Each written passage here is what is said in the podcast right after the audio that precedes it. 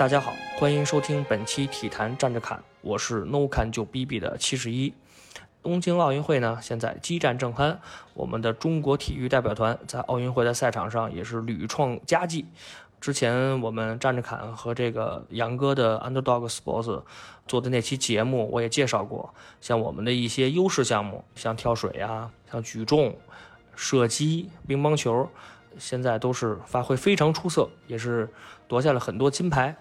而且我在节目里也说过，就是我们站着侃会在这个奥运会期间不间断的、随时看心情的 加更一些我们关注的一些非热门项目，也就是说一些冷门项目。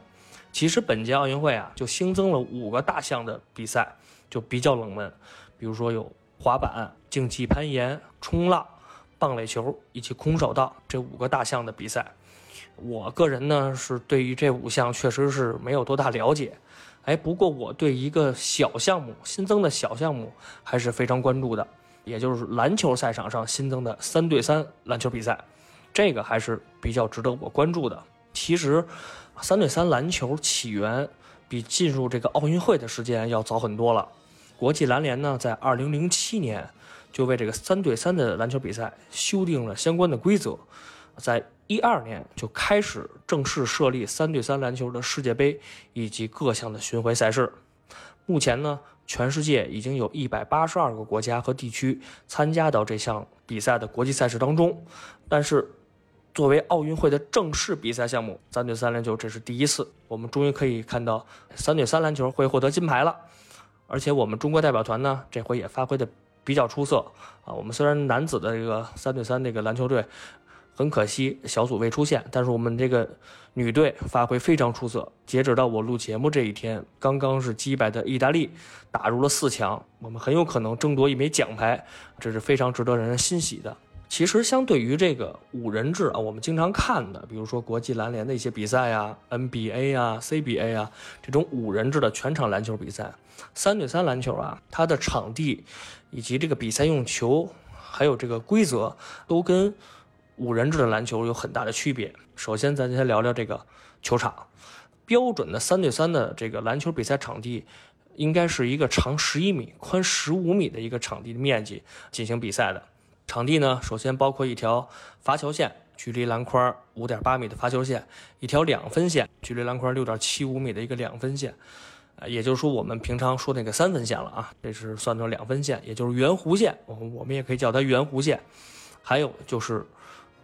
篮筐正下方的叫无状人半圆区，这个无状人半圆区用通俗化一点讲的就是合理冲撞区，也就是我们经常看的那个篮筐底那个半圆，在那个半圆区里，防守方一定要注意自己的这个和进攻方队员的这个身体接触，如果有任何身体接触的话，就会被判罚犯规。其实，三对三篮球也可以用这个传统篮球场的半场进行比赛，这也是非常合理的。说完了场地，咱们再说说用球。这个用球比赛用球这事儿，我还真没太关注过。我也是看这个奥运会的这个比赛解说和包括查一些资料啊才找到的。我还一直以为这两个篮球用的是同一个大小、同一个重量，还真不是。啊，三人制篮球它的这个球要比五人制篮球的球号小一号。啊，我们知道了 NBA、CBA 啊这种比赛用的是七号球。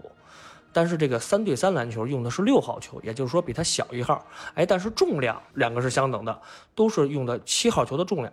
这个可能我认为，我个人认为，可能是因为这个三三人制篮球起源于街头，可能用小号球可以更好的这个让运动员啊，让场上运动员去控制篮球啊，做出一些非常华丽啊、非常漂亮的动作。哎，有可能是这个原因。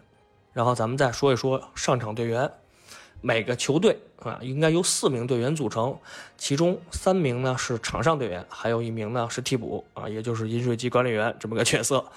不过跟这个五人制篮球不一样的就是，这个三人制篮球啊，虽然也有教练，但是他不能像这个正规我们看的比赛似的啊，教练往场边穿着西装革履啊，往这一坐，喝着小茶，跟他们说是随不随时叫个暂停啊，咱不知不知战术。哎，在三对三篮球里，这个是不可能的。教练员是不可以进入比赛场地的，也就是说，在比赛场里你看不到教练长什么样，同时甚至不可以在看台上进行比赛指导。就是说，你可以上看台，但你不能说话。只要说你说话了，那就可能麻烦就大了。这是跟五人制篮球有一个很不一样的特点。还有就是说说比赛的开球，哎，这个开球，三人制篮球非常有特点。我们看到了一些正呃五人制的比赛，双方毫无疑问是争球，谁得到球那就开始进攻了。但是三人制篮球不行。其实我们平常打球啊，打野球也好，我们经历过的就是，比如说两拨人已经分出来了，那咱怎么说谁先发球啊？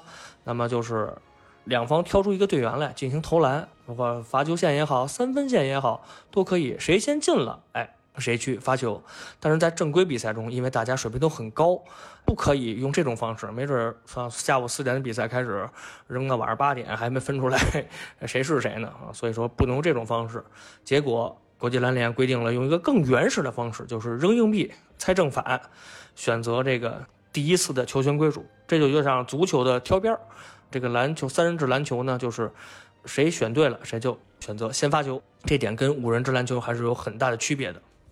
然后咱们来聊一聊得分。之前我说的那条圆弧线，距离篮筐是六点七五的六点七五米的圆弧线，就是这个比赛的一个得分的分界线。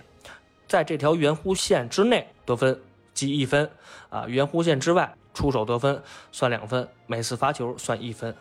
哎，这个得分的目的呢，当然也就是分出胜负了。怎么样分出胜负呢？比赛当中有两种情况。首先说比赛时间，这个三人制篮球的比赛时间呢，仅有十分钟。哎，它还真不像这个，啊，常规比赛，常规比赛是四十八分钟啊，每节十二分钟。但是在这个三人制篮球，因为它更加强调的是对抗，更加强调的是这个转换的速率，所以比赛长时间只有十分钟。如果在十分钟之内，双方分谁先到达二十一分。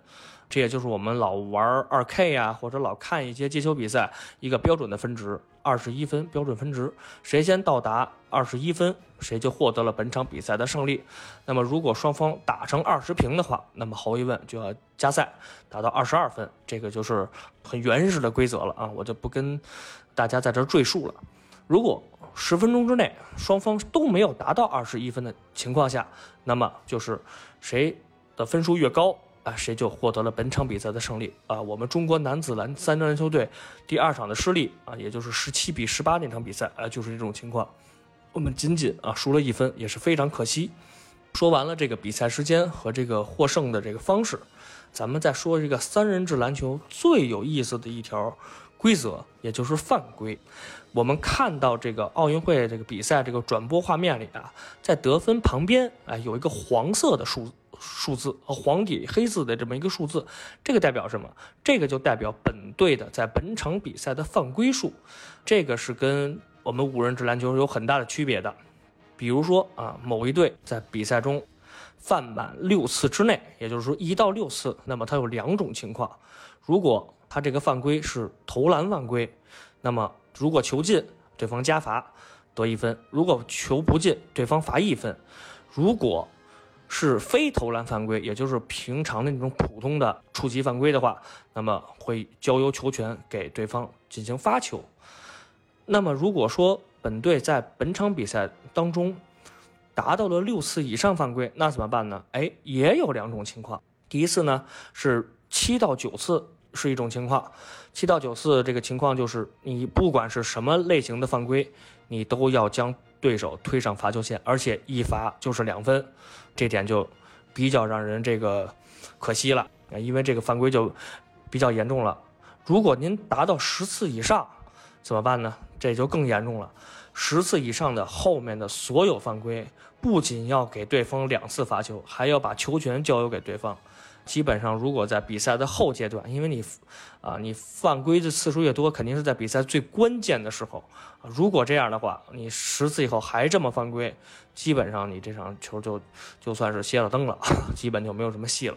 这就是我们说的三人制篮球的犯规，其实跟我们五人制的犯规有很大的这个区别。说了一些我所关注的这些这个规则也好，场地也好。其实我个人认为，三人制篮球跟这个我们平常打的这个五人制篮球还是有很大的区别的。首先，它就更强调的是三人的对抗，啊，以及这个攻守之间的转换，因为它不像是这个我们五人制啊，得分了以后发球，大家还可以退回后场再组织进攻。三人制没有这个时间，你抢到篮板以后，你马上就要把球传到圆弧区域外去组织你的进攻，这个转换的频率是要比五人制篮球快得多的。首先，你的体力，而且还有你的这种防守和进攻的这种意识的转换，要比三五人制篮球要频繁得多。啊，所以其实三人制篮球跟五人制篮球本身的差距还是非常的大的。而且我们平时打球的时候啊，就我们平常打一些野球啊，甚至我们就是几个朋友平时没事打打球啊，啊，基本上都是三 v 三，哎，四 v 四打一个半场球，都是这种比赛的形式。我其实我们可以通过奥运会的这个三人篮球，可以看到我们。当中能学到什么？哎，我们在以后我们打比赛的时候，哎，能运用一些简单的战术啊。当然，他们里面一些非常复杂的、非常这个花哨的动作，可能是我们学不来的。但是，相对于简单的这种三人的传跑，哎，三人的这种手递手的传球，然后通过掩护接掩护顺下。然后找到机会，其实这种简单的战术，我们也看了这么多年球了，基本上会有一些简单的理解，哎，所以通过我们这这也是三人制篮球第一次啊进入大众视野，所以我觉得这是一次非常好的科普的这么一个性质，让大家更好的了解三人篮球的一些规则，包括三人篮球的一些简单的战术和打法。会提高我们自己在今后我们打球啊，我们我们这个和朋友们一块练球的时候这种战术的丰富性。我们也是希望啊，最后啊，也是希望我们这个奥运的那个女子三人篮球队能在本届奥运会获得一个好成绩，争取拿到一个这个属于我们的奖牌，甚至我们可以夺金。我们体坛站着侃以后呢？呃，在奥运会期间也还会更新别的我们所几位主播关注的一些非热门项目啊，请大家到时候继续支持体坛站着看对于奥运会的一些解读。好了，本期节目就到这里，我们下期节目再见。